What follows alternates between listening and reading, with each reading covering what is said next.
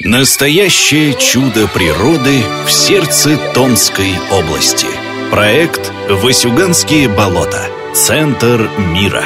Флора и фауна, ресурсы Земли, животный мир, легенды и поверья. Раскройте главную загадку Сибири – Сегодня мы решили рассказать историю Нины Монголиной. Женщина выросла в Каргаске, а потом несколько лет прожила в Томске. Работает учителем истории, занимается краеведением. Мы честно поговорили с Ниной Геннадьевной о плюсах и минусах жизни в селе Новосюгане. Пенсионерке есть чем сравнить. Пять лет она прожила в областном центре, но в итоге все же решила вернуться. Да, я люблю свой край. При всех его минусах и плюсах, я знаю его, как никто другой, его плюсы, его минусы. Меня все осуждают, очень многие, зачем я сюда вернулась, снова жила же в Томске. Говорю, да, в Томске можно работать, деньги зарабатывать. А здесь жить спокойно, свое удовольствие, тебя где все знают, где все уважают. А в Томске ты кто там? Никто. Один из жителей. А тут меня знают. Я же учитель. И мне тут интересно.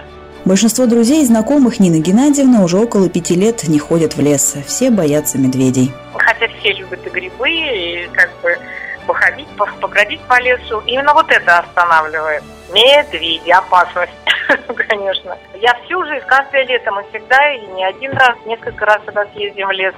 Ну, постепенно там за ягоды, то за грибами, то за шишками. Такого не было. А вот последние годы, когда вот эта тайга стала так активно гореть, вот это стало опасностью. При этом собирать дикоросы в Каргаске скорее привычка, чем необходимость. В советское время, и особенно в 90-е годы, иначе сельские жители просто не смогли бы прожить. Сейчас в районном центре, где у многих есть работа, люди могут позволить себе купить все необходимое. Зарплаты в бюджетных учреждениях здесь гораздо выше, чем в Томске, за счет северных надбавок. Район приравнен к крайнему северу, поэтому оклады обязаны увеличивать вдвое. А вот в отдаленных деревнях, куда можно добраться летом только на вертолете или моторной лодке, дикоросы – единственный способ заработка. Чтобы купить лесные ягоды или плоды шиповника, проще приехать в Томск. Схема сбыта у тех, кто живет на средства от продажи дикоросов, отработана годами. И жителей района в ней нет. Иногда, конечно, бывают исключения. Летом проходят ярмарки, и на одной из них Нина Геннадьевна с трудом купила немного кедровых орехов. Чаще всего жители отдаленных сел и деревень Васюгания покупают крупные автомобили или микроавтобусы, на них отвозят дикоросы в Новосибирск. Денег от сдачи сырья хватает, чтобы потом прожить семьей весь год до нового сезона. Еще люди мешками закупают продукты и все необходимое, чтобы потом уже не выезжать из своей деревни. Примерно та же ситуация с молочными продуктами и экологически чистым мясом. Их привозят в магазины Каргаска и из Зырянки. Зато легко найти картошку осенью. Излишки каргасокцы без проблем продают.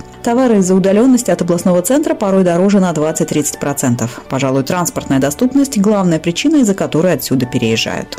Я когда сюда приехала, я не могла вообще в магазины ходить, я ругалась. Но то, что дешевле везут сюда, чтобы потом можно было накрутить. Но продукты вынуждены здесь брать, ну, серьезно, я не знаю, процентов и 20, и 30, и 40, наверное, 50 может быть разница, смотря на что. То есть транспорт дорогой, конечно. Район огромный, очень сложная транспортная доступность, очень сложная.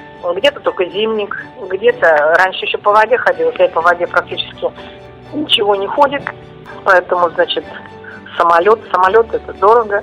За интернет приходится платить 1200 рублей. В Томске уходило бы в три раза меньше. В непростое время, наподобие нынешней пандемии коронавируса, по словам Нины Геннадьевны, выбор точно стоит сделать в пользу сельской жизни. Не то чтобы выгоднее, но гораздо безопаснее. Настоящее чудо природы в сердце Томской области. Проект «Васюганские болота. Центр мира». Флора и фауна, ресурсы Земли – животный мир, легенды и поверья. Раскройте с Томск.ру главную загадку Сибири –